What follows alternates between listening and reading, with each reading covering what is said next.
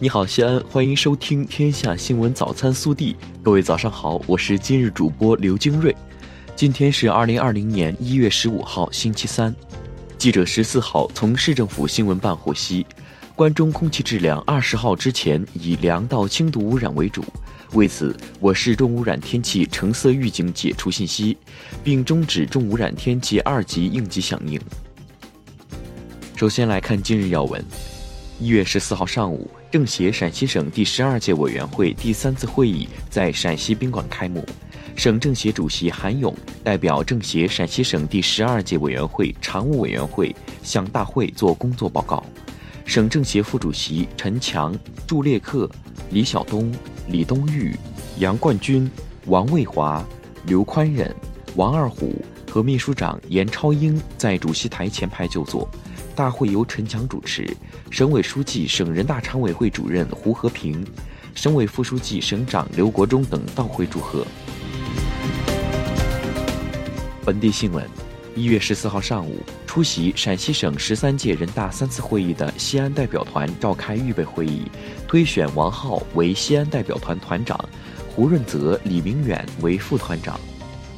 一月十四号下午。我市召开文化领域新阶层人士交流座谈会，深入学习贯彻习近平总书记来陕视察重要讲话精神，与大家共商扎实加强文化建设，共建西部丝路文化高地。省委常委、市委书记王浩出席并讲话。一月十三号上午，市长李明远主持召开座谈会，听取部分市人大代表、市政协委员。基层群众、专家学者、企业家代表对二零二零年政府工作报告征求意见稿的意见建议。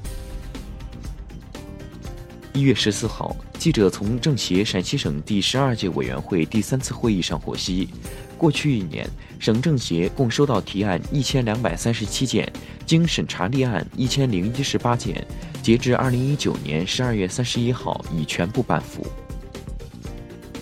一月十四号，省政协十二届三次会议正式开启委员会客厅。两会期间，将有九位委员走进会客厅，聊他们的履职感受，谈他们的提案建议。近日，中国生态文化协会授予一百三十二个行政村为二零一九年全国生态文化村。我省延安市延川县梁家河村、略阳县金家河镇金家河社区等六个村落入选。一月十四号，记者从省考古研究院获悉，在西咸新区秦汉新城姚店镇邓家村南，考古人员找到一条宽于五十米的南北古道路，为秦帝都咸阳城的路网构成再添实证。日前，记者从二零一九年度陕西考古新发现公众报告会上获悉，考古专家顺着一件西周青铜提梁俑的线索，最后竟发现了各类文物两百一十一件组。其中包括在关中西周墓葬中极为罕见的金制品。暖新闻：一月十三号二十一时许，在安康火车站阮席候车厅内，东转欲去成都的七十四岁何泽宇老大爷突然从座椅上滑向地板，其老伴直呼救命。听到呼救声的软席客运员薛莹迅速联系同事前来帮忙，并拨打了幺二零。十四分钟后，幺二零到达阮席门口，初步检查确认何大爷为脑溢血，现场进行医疗处理后，薛莹等客运员与幺二零救护人员将何大爷和老伴送上幺二零救护车。国内新闻。针对美方取消中国汇率操纵国认定一事，外交部发言人耿爽十四号表示，中国本来就不是汇率操纵国，美方的最新结论符合事实以及国际社会共识。近日，退役军人事务部、中央宣传部等二十部门印发《关于加强军人军属、退役军人和其他优抚对象优待工作的意见》。其中指出，将服现役期间荣获个人二等功以上奖励的现役军人、退役军人名录载入地方志；对个人立功获得荣誉称号或勋章的现役军人，给其家庭送喜报。人力资源社会保障部新闻发言人卢爱红十四号说，截至二零一九年底，基本养老、失业、工伤保险参保人数分别达到九点六七亿人、二点零五亿人、二点五五亿人。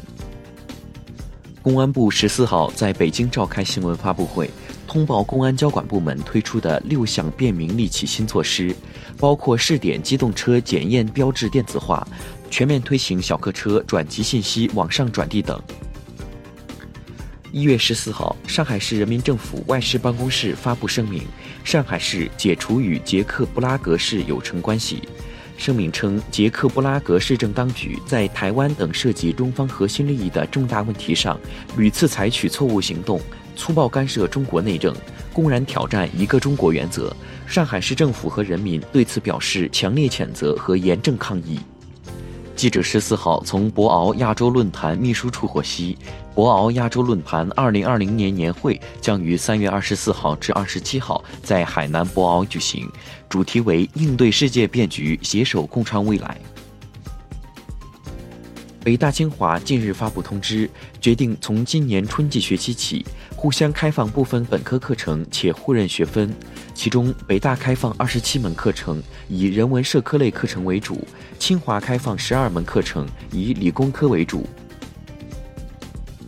记者从西宁市政府新闻办公室十四号晚间召开的新闻发布会上获悉，一月十三号傍晚发生在西宁市城中区南大街的路面坍塌事故搜救工作仍在进行，经继续核查，死亡人员由六人上升至九人，受伤人员由十五人上升至十七人。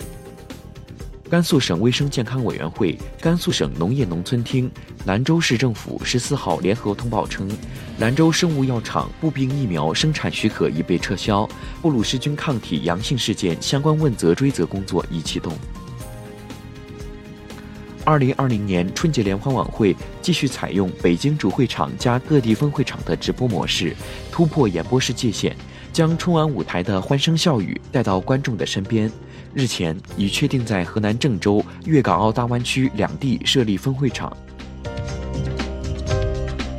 热调查。据 BBC 报道，二零二零现代家庭指数报告显示，百分之四十四父母晚上在家需要加班，包括查看工作邮件等。其中四分之三表示别无选择。近一半受访者认为科技产品如笔记本电脑和智能手机模糊了工作和生活界限。你的工作和生活有界限吗？